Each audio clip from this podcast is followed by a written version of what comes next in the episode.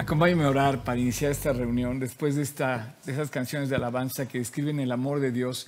Vamos a orar. Padre, muchas gracias. El tema, el tema de hoy es algo que está en la pregunta, en el corazón de muchas parejas y de nosotros mismos. Hablar del divorcio, Dios, hablar de rupturas, de quebrantos sentimentales de parejas el día de hoy, de matrimonios separados, es un tema. Y Dios, qué hermoso poder recurrir a tu palabra y poder tener la luz que necesitamos para continuar en esta carrera de la vida. Te quiero dar gracias, Dios, por todas las personas involucradas en hacer esta transmisión, que no solamente incluyen las personas que están aquí grabando el día de hoy, sino están de aquel lado de la cámara que con sus oraciones, sus aportaciones, su corazón de servicio hacen que hagamos una iglesia. Y hoy una iglesia no quiebra, no desaparece, está más fuerte que nunca. Gracias Dios porque no hay situación ni circunstancia que pueda más que tú. Y hoy te damos gracias y honramos tu nombre y te damos gracias por darnos la oportunidad de predicar y estudiar y compartir tu hermosa palabra. Guíanos el día de hoy, Señor. En tu precioso y dulce nombre, Jesús, te lo pedimos. Amén. Quiero que sepan que en comienzo ya estoy conmovido porque después de ver a, a, Humberto y a Cari, que era un matrimonio que posiblemente no estarían unidos ahorita, eh, después de ver a otras eh, personas cantando, a mis amigos cantando, perdón, quizás sus papás también estarían separados, no lo sé, eh, y después de oír las canciones que estamos escuchando, me, conmueve demasiado, me conmueve muchísimo. Eh, por ejemplo, esta letra que cantaban al principio que me dice, eh, tú me llamas hacia ti. Decía, tú me llamas hacia ti, Él es el Padre, Él es el, mejor Padre, ¿no? Entonces vamos a ir ahora con Dios, vamos a ir, vamos a ir a hablar con, con, con, con Él sobre un tema que yo te quiero decir, ¿sabes lo que es un pacto de amor? ¿Sabes lo que es el amor? Todo eso que estamos comentando, lo que, lo que estábamos diciendo en esta serie de, de, enseñanzas de Oseas, ¿tú sabes lo que es un pacto de amor? ¿Tú estás casado y firmaste un pacto de amor en tu acta matrimonial? Eh, ¿O estás divorciado o a lo mejor eres hijo de personas divorciadas, separadas, o a lo mejor estás pensando en divorciarte, o a lo mejor ya no puedes soportar tu matrimonio, o a lo mejor eres una victoria como estas que hemos contado de matrimonios que se han reunido a, través, a pesar de las circunstancias, a través de lo que Cristo ha hecho. Y bueno, como, como usamos esta canción para dar la intro de esta serie, Él nos ama. Y el amor de Dios es la herencia más grande que como creyentes podemos tener y yo le doy gracias a Dios de poder esta mañana estudiar contigo Oseas. Oseas es un monumento al amor. Y quiero decirte que lo primero que no debemos olvidar, que la palabra Oseas en sí significa salvación. Es la misma, eh, digamos, raíz hebrea que tiene esta palabra para describir a Josué y para describir la palabra de Jesús, de Yeshua. Oseas eh, es la misma base hebrea para decir Josué y Jesús. Y en el fondo quiere decir salvación. Y bueno, o sea, salvó su matrimonio. ¿Cómo, te pregunto yo, no te gustaría que tu matrimonio se salvara? Que regresaran a los días de que estabas de novio, de que estaban enamorados y si estás pasando por un tema difícil en la relación, qué increíble poder regresar a ver a tu pareja como la veías cuando te enamoraste de ella o de él. Eh, obviamente vamos a hablar de una pareja, de un hombre y una mujer. Vamos a hablar de lo que es el matrimonio, del pacto matrimonial y vamos a terminar hoy, que es el último día del mes de febrero, del mes del amor, que pues todo el mundo habla del amor y celebra el amor y la amistad en febrero. Y quiero advertir, quiero hacer un, quiero hacer un aviso de advertencia. Es un tema sensible. Es un tema sensible por dos cosas. Primero porque vamos a usar la, el, tema, vamos a hablar de una prostituta, eh, de una mujer adúltera, abiertamente así lo dice la Biblia. Y segundo, porque quizá tú estás pasando por una situación de divorcio. A lo mejor estás justamente pensando en divorciarte o conoces a alguien que está pasando por esa crisis emocional tan fuerte. O a lo mejor estás enfrentando una situación que se está pues dirigiendo hacia un divorcio. O puedes estar pensando en que estás casado, corres el riesgo de llegar a un momento en donde la situación se ponga difícil. Así es que esto es para ti, si estás casado. Si no estás casado, eres un eh, potencial miembro de matrimonio. o sea, es potencialmente probable que algún día lo estés. Así es que esto también es para ti. El problema no es casarte, el problema es cuando te divorcias, ¿sí o no? Eh, el problema es que las personas se juntan y piensan que, el, amor es una emoción, que como un sentimiento celestial que simplemente los encuentra y que va a perdurar para siempre el sentimiento, nunca se va a acabar, pero no. La verdad es que el, sentimiento de, amar se, se acaba, pero eso no hace que se acabe el amor. Y es lo que yo quiero estudiar contigo hoy a través de Oseas. Vamos a leer Oseas 3. Son, todo el capítulo son cinco versículos y de hecho son tres que me conmueven al, punto de esto que estamos hablando de las parejas y dos versículos que hablan de la extensión de la profecía que nos va a cobijar a ti y a mí en nuestra relación con Dios. El pasaje comienza diciendo, justo miran a dioses ajenos y aman tortas de pasas. Esto literal, si te lo pongo, quiero, quiero, quiero platicártelo como yo lo vería. Escúchame bien. Y aquí es donde está la parte sensible de lo que te voy a decir. Entonces Dios me ordenó. Haz de cuenta que está diciendo en palabras. Dios me ordenó, me dio una orden, me dio un mandamiento. Empieza de nuevo. Ama a tu esposa otra vez. Tu esposa, sí, la que está en la cama con su último novio. Tu esposa infiel. Ámala como yo, Dios, amo al pueblo israelita. Incluso mientras coquetean y se divierten con todos los dioses que se les antoja. eh, poniéndolo en mis palabras, eso es lo que está diciendo este versículo, está súper fuerte. Le dice, ve y no no ames a alguien que ya está tratando de arreglar su vida, no. Ama a la persona que justo está en el momento de pecar, en el que la falta la está cometiendo en este momento. No ames a una persona que ya pasó, que ya, que ya sucedió y que está arreglando su vida y que está tratando de arreglar su vida y dice, ok, voy a amar a esa persona que está arreglando. No, dice, ve y ámala porque la vas a encontrar inclusive en la misma, en el mismo lecho del adulterio.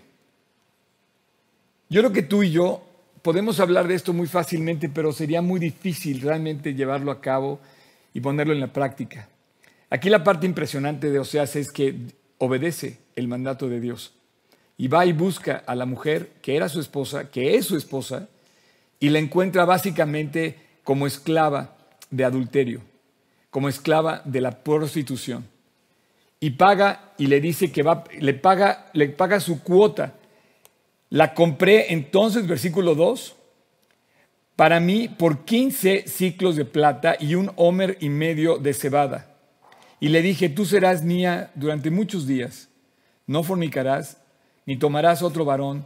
Lo mismo yo haré contigo. Esta es la pregunta de preguntas. Eh, al ver una situación de esta forma, tú justificarías un divorcio.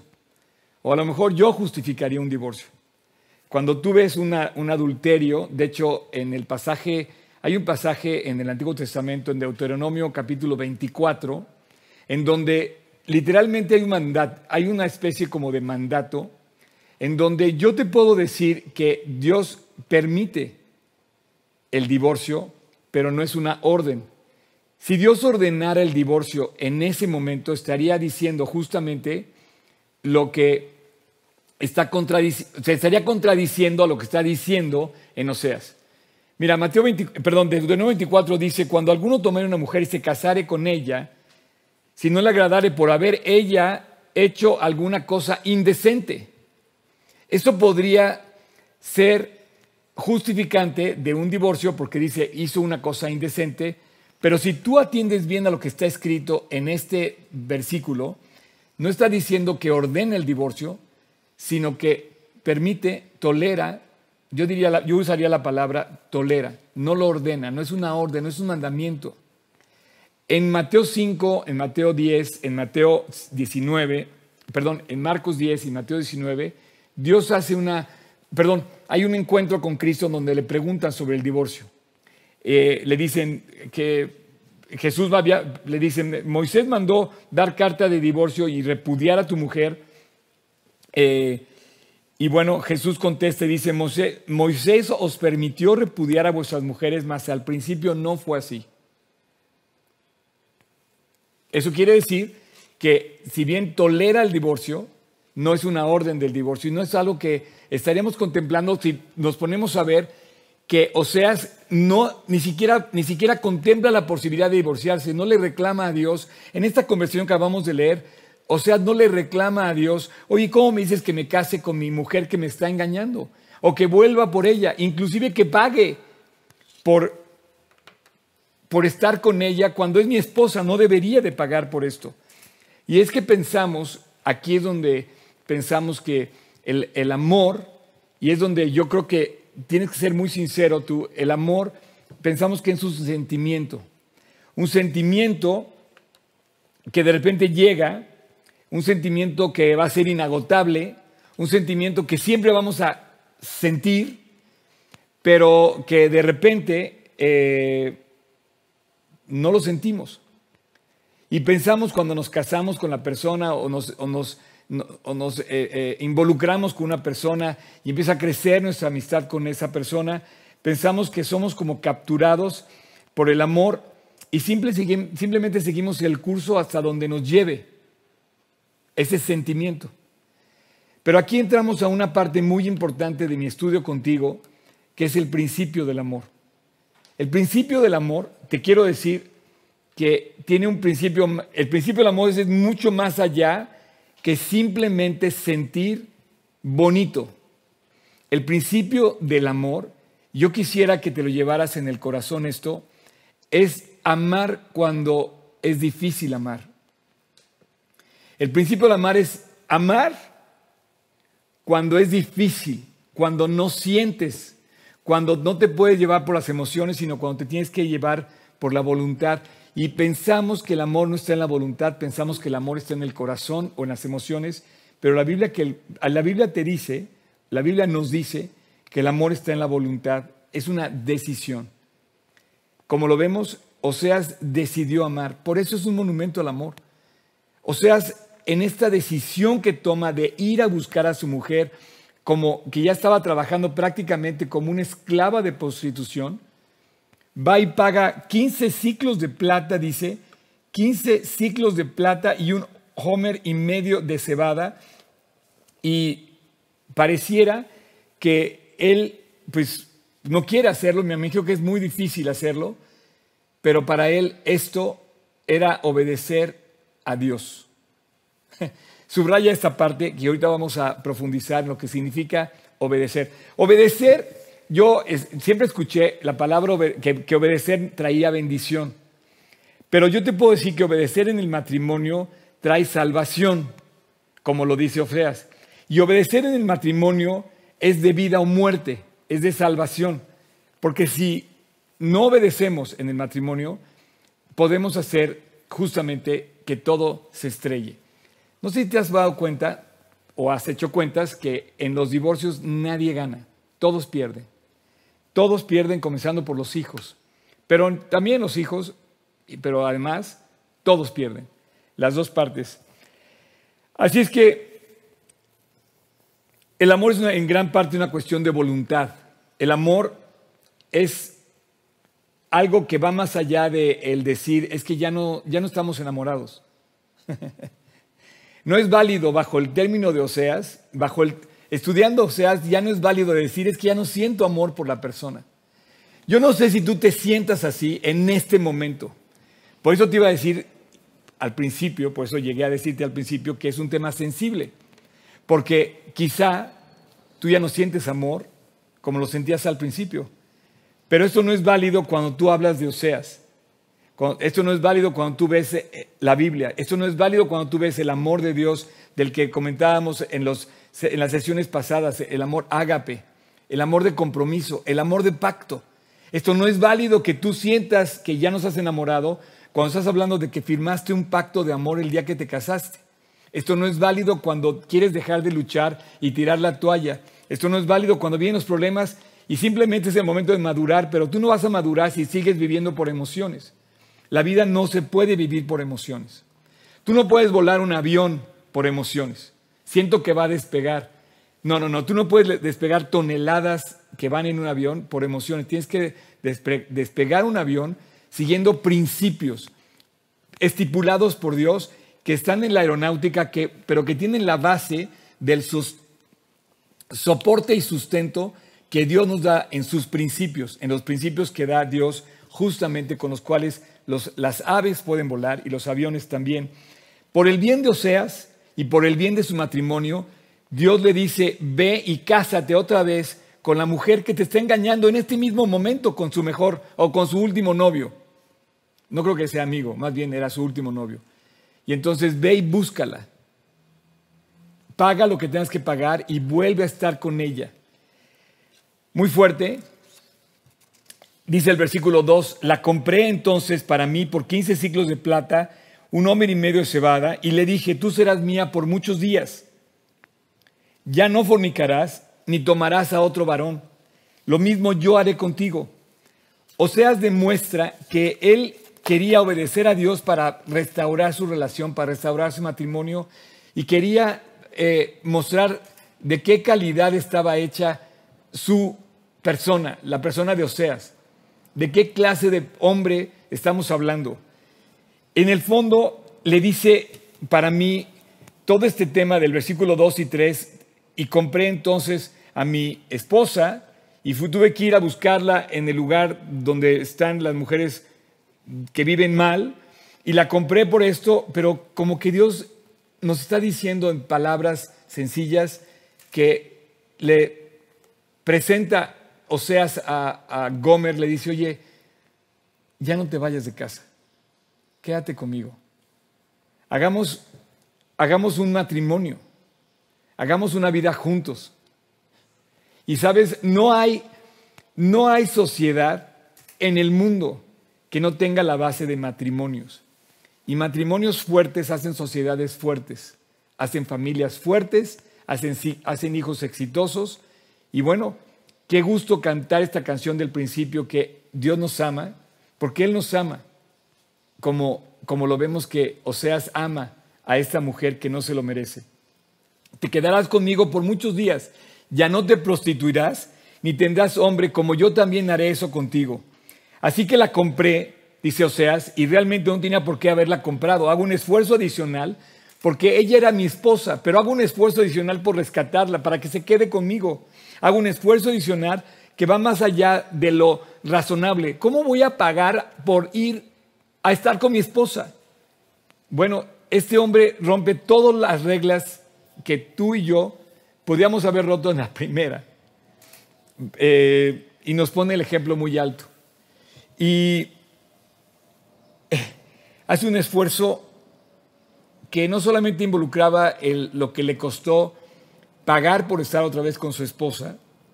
Esto, esto para mí me dice que posiblemente ya era una esclava de la prostitución. Entonces tuvo que, o sea, para poder rescatarla tuvo que pagar por eso. O sea, era un tema gravísimo. Sin embargo, lo paga y posiblemente le costó toda su fortuna o todo lo poco que tenía Oseas, porque no creo que haya sido una persona adinerada. No parece que haya sido una persona adinerada Oseas. Entonces seguramente tuvo que vender cosas que eran su propiedad para poder rescatar a su esposa. Seguramente inclusive cuando vio este hecho, Gomer no podía creer que estuviera vendiendo a lo mejor su misma casa para poder pagar por, por rescatarla. No podía creer, yo no puedo ver a esta mujer como que diría, ¿cómo es posible que Él haya amado tanto mi vida? No me merezco ese amor. Cuando veo la parte de Oseas, se me hace difícil, pero cuando veo la parte de Gomer, se me hace todavía más difícil que ella pueda ver cuánto la amaba su esposo. y esto, esto deja ver muchísimo, muchísimo del amor de Dios. Dios hace mucho más por ti y por mí de lo que podríamos merecer. Y a veces le exigimos a Dios cosas, a veces le, estamos demandando a Dios cosas que honestamente no mereceríamos. El otro día estaba hablando con un amigo que es alemán y vive en México, llama a México y me dice que los alemanes se quejan de todo. Dice, pero no, no, no tienen idea lo que es vivir en un país como México. En México, o sea, te podías quejar 10 veces más de lo que te quejas en Alemania o 100 veces más de lo que te quejas en Alemania. Sin embargo, cuando, ¿cómo nos atrevemos a, a perder de vista lo importante? Yo no sé por qué estés pasando tú y quisiera compararme contigo, pero seguramente tu matrimonio, tu relación sentimental, tu pareja o las condiciones de vida en tu hogar tienen tu propio sabor, tu propio sazón, tus propios conflictos tus propias demandas. Voltea a ver, por favor, a Gomer y a Oseas. Y pídele a Dios que en base a lo que estás entendiendo en este mensaje, te permita actuar. Como dice el Salmo, guárdame de lo que me es oculto, Dios, de lo que no puedo ver, de mis propios errores. ¿Y cuántos errores podemos estar cometiendo con nuestra misma pareja? A lo mejor tú eres el culpable de que se haya ido de tu casa. No lo sé.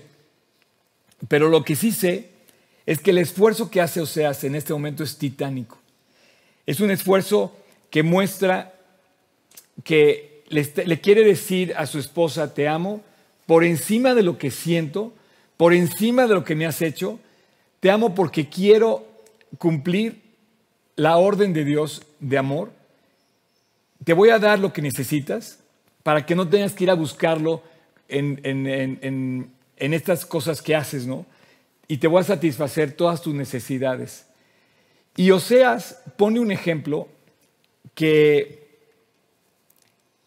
eh, demuestra algo que mi pastor y mi amigo Juan Manuel siempre dice. Un matrimonio es como los aviones. Pueden volar con un solo motor. El objetivo es de que te quedes conmigo, en mi casa, de que sigamos juntos, de que sigamos adelante por el bien de nuestro hogar, por el bien de nuestro matrimonio. Y como el, amor no depende del sentimiento, sino depende de la voluntad, podemos superar estos problemas, sí. Podemos recuperar la relación, sí. Podemos seguir la convivencia, sí. La convivencia es el objetivo. Así que, o sea, ese es el ejemplo perfecto de que un matrimonio puede jalar cuando uno no se rinde. Cuando uno de los dos no se rinde. O sea, ese es el ejemplo perfecto de que un matrimonio puede jalar, puede funcionar cuando uno de los dos no se rinde. Es el ejemplo perfecto de que un avión puede volar con un solo motor. Mira, quiero ponerte el ejemplo del el vuelo 328 de United que hace una semana despegó de Denver, Colorado, con 241 personas a bordo. Era un triple 7, no sé si sepas lo que es la aviación. A mí me gustan mucho los aviones, no conozco tanto como quisiera, pero te voy a dar datos exactos. Este avión despega de Denver con 241 pasajeros, es un avión Boeing, y lo que tú estás viendo en este momento es al Captain Joe. Eh, si no lo sigues, te pido que lo sigues. Si te fijas, va averiado va averiado este, este avión, explota en el momento en que va despegando del aeropuerto. Ve nada más lo que grabaron los pasajeros por la ventana. Hubo, hubo partes del video que caen en diferentes eh, eh, vecindarios y canchas y deportivos que estaban justamente a, a, 90 grados de la ruta que él está eh, cruzando. Tú vas a ver este video, que es un relato de este hombre, se llama Captain Joe, te recomiendo que lo sigas si te gustan los aviones. Ya, este video tiene apenas una semana que salió y tiene más de 2 millones de vistas. Es la razón de lo que pasó en un accidente aéreo, en un vuelo que posiblemente iba a durar 7 horas. Es un vuelo de un Boeing 777 Tú sabes que hay un Boeing 737, 747, 777, 787. Y bueno, eh, normalmente los aviones son bimotores. Si no sabes de aviación, de todos modos, es muy probable que tú te subas a un avión con dos motores, porque todos los aviones de la aviación comercial tienen dos motores. Y te pregunto, te hago dos, te voy a hacer dos preguntas. Una, es eh, eh, los, aviones pueden volar con un motor? Y la otra pregunta te voy a hacer, ¿los divorcios se pueden eh, evitar? Para ambas preguntas la respuesta es sí. Los aviones pueden volar con un motor y también los divorcios se pueden evitar con uno de los motores. Curiosamente, Juan Manuel, mi pastor, mi amigo, siempre comenta esto, que vale la pena luchar por el matrimonio, vale la pena luchar hasta la muerte, hasta el final.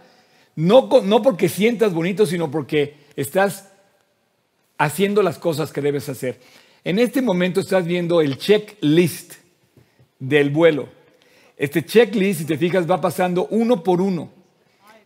Al avión, el avión explota el, motor en su ascenso. Y en su ascenso eh, avisa que tiene un, y tú vas a ver, eh, vas a escuchar un poco la conversación de la cabina. Mayday, Mayday, tenemos ese problema. Hay una falla en el motor izquierdo, en el motor, el motor 2, perdón, el motor derecho, y solamente tenía el motor izquierdo, motor 1. Eh, y bueno, le, dan la línea, la línea para regresar, solamente tenía que dar una vuelta en U y le dicen todo el, todo el aeropuerto de Denver está disponible para que tú tomes la, la, pista que más te convenga. Entonces deciden dar una vuelta en U y iba a regresar sobre la misma pista que acababa de despegar. Acababa de despegar, yo creo que tenía cuatro minutos en el aire apenas este avión. Explota el, explota el, el motor y a mí me llama la atención lo que tú estás viendo en tus pantallas. dice Boeing 77200 y es una lista.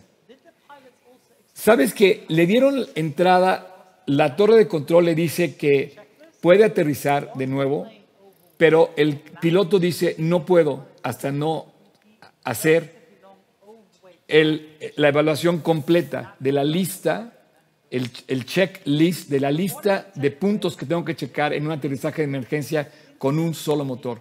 No voy a confiar, dijo, bueno, entiendo qué es lo que dijo el piloto y el copiloto, no voy a confiar a mi memoria ni a, mis eh, eh, eh, capacidades, sino tengo que ver el manual, el manual que dice qué tengo que hacer en caso de que falle un motor. Estaba completamente perdido el motor, como lo puedes ver aquí, y a lo mejor completamente perdido como la mujer adúltera de Oseas. Está completamente quemándose, está completamente acabado el matrimonio y lo más probable es que ese avión estaba destinado a estrellarse con los 241 pasajeros o con la cantidad de hijos que tenga tu matrimonio. Pero te digo una cosa, si un avión puede volar con dos motores y pueden seguir un manual que una compañía diseñó para un aparato de transporte, Dios también puede hacer milagros cuando tú sigues el manual que está escrito en la palabra. Lo que me llama mucho la atención de este, de este video que, que tú puedes ver completo, dura como 20 minutos, tú puedes ver el detalle. Primero es que llegan a salvo. Nadie sufre el menor rasguño. Aterrizó completamente a salvo. Obviamente hubo algunos comentarios de personas que, a los que les gusta la aviación que pensaron que se había estrellado, que todos habían muerto. Esto no es cierto.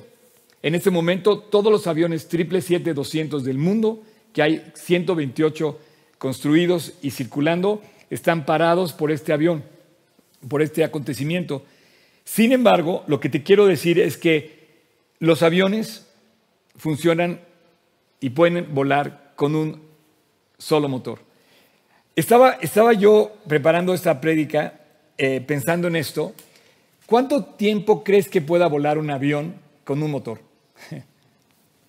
Este avión estaba hecho para volar hasta de Denver a Honolulu. Era un vuelo, creo que de siete horas.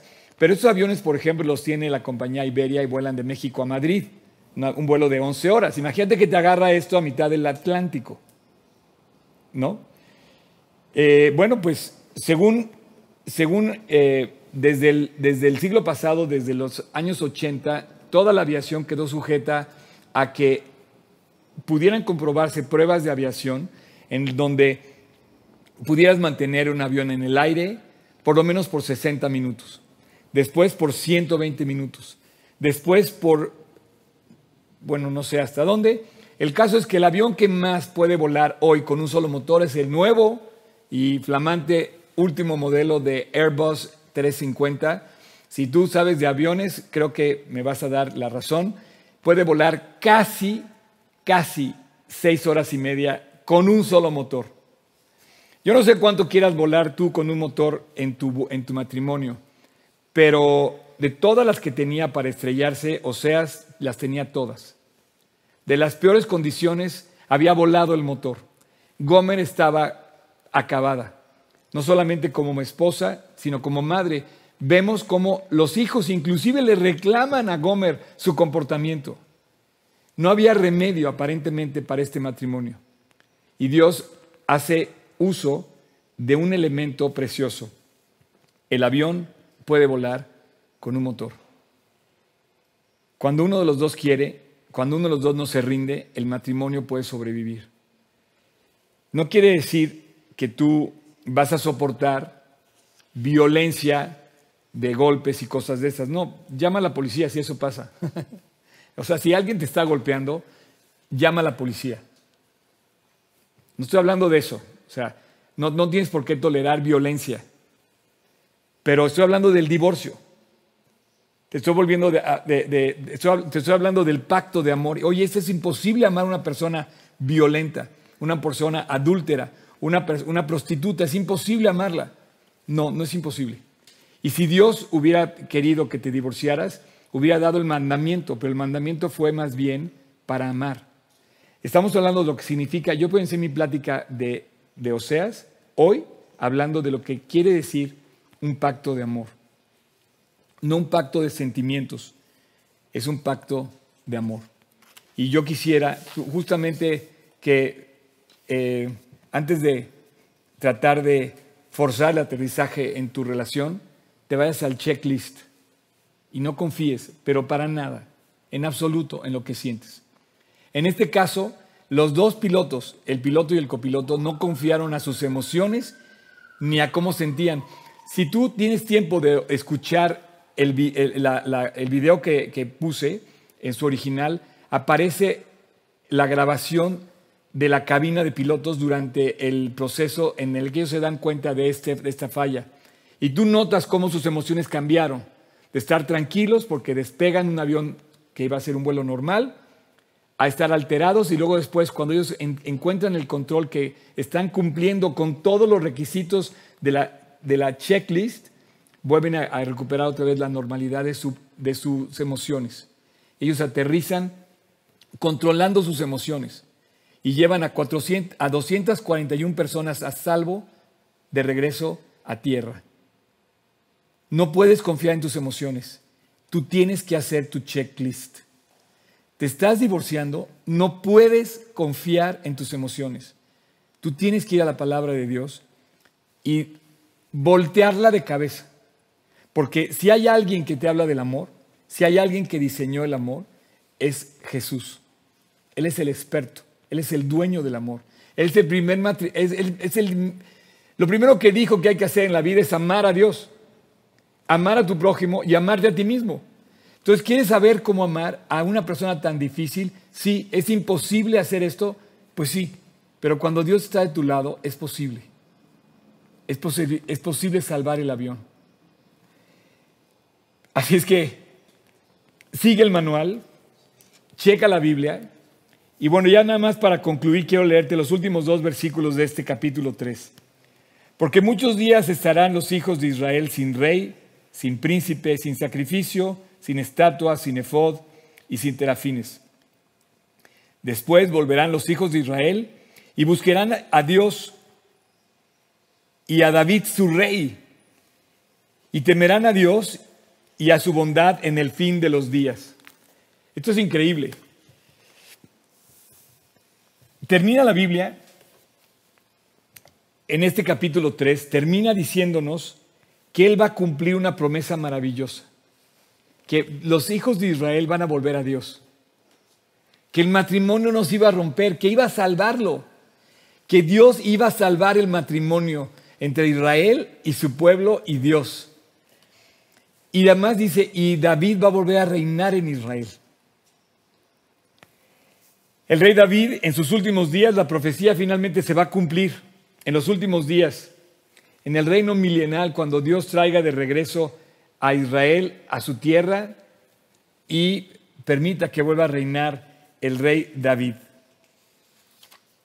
Pero cualquiera de nosotros, en este momento, Dios nos está hablando. Eres un matrimonio en potencia o estás casado.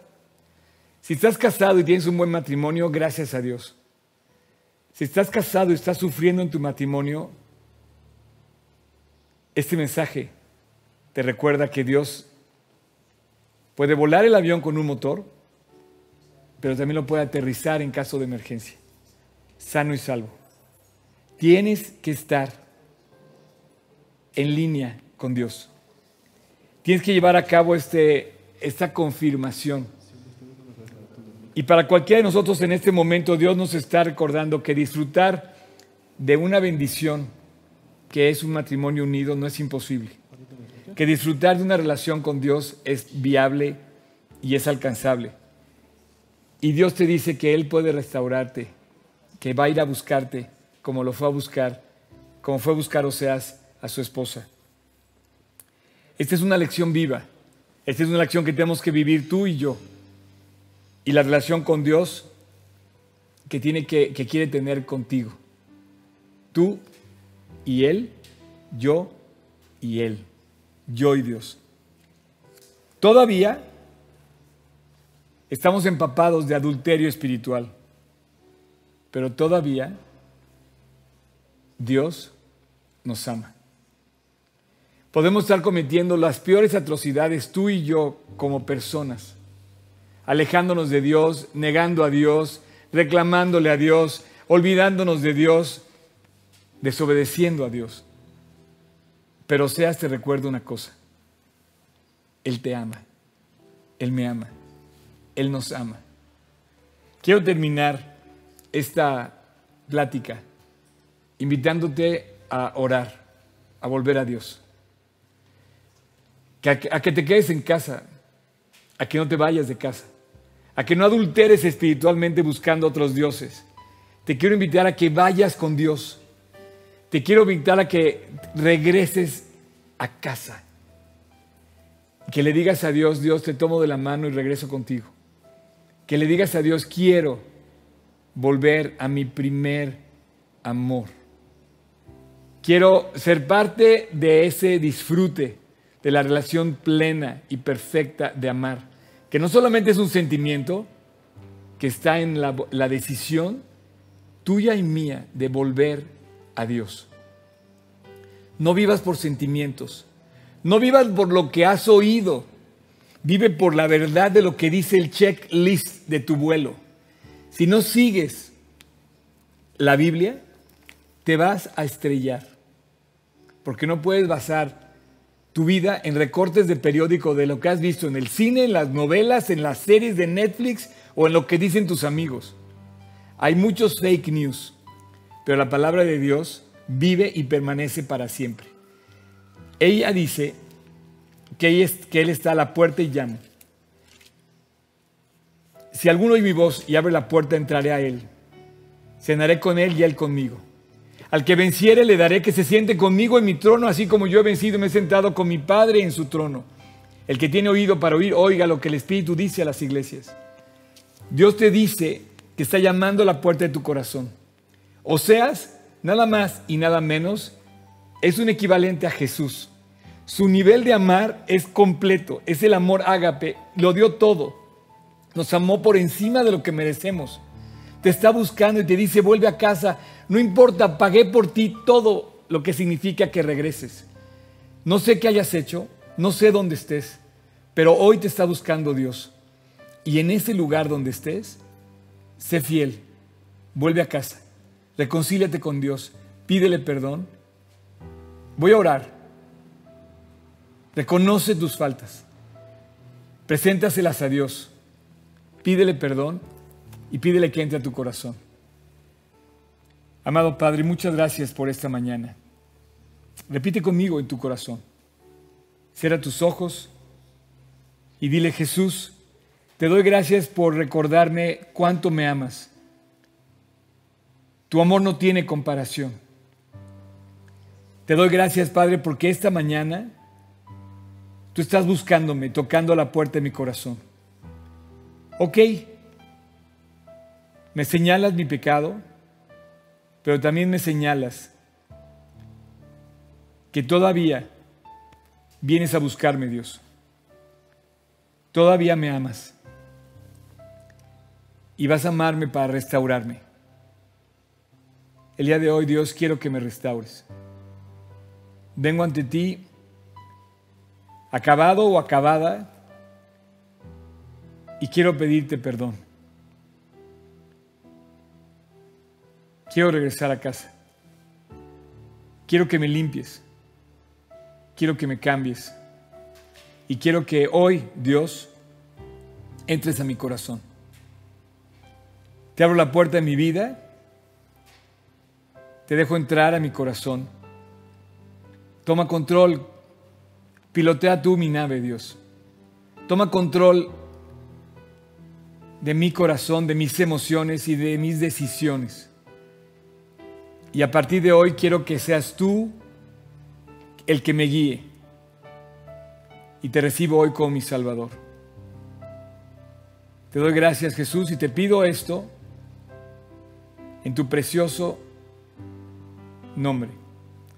En el nombre de Cristo Jesús. Amén.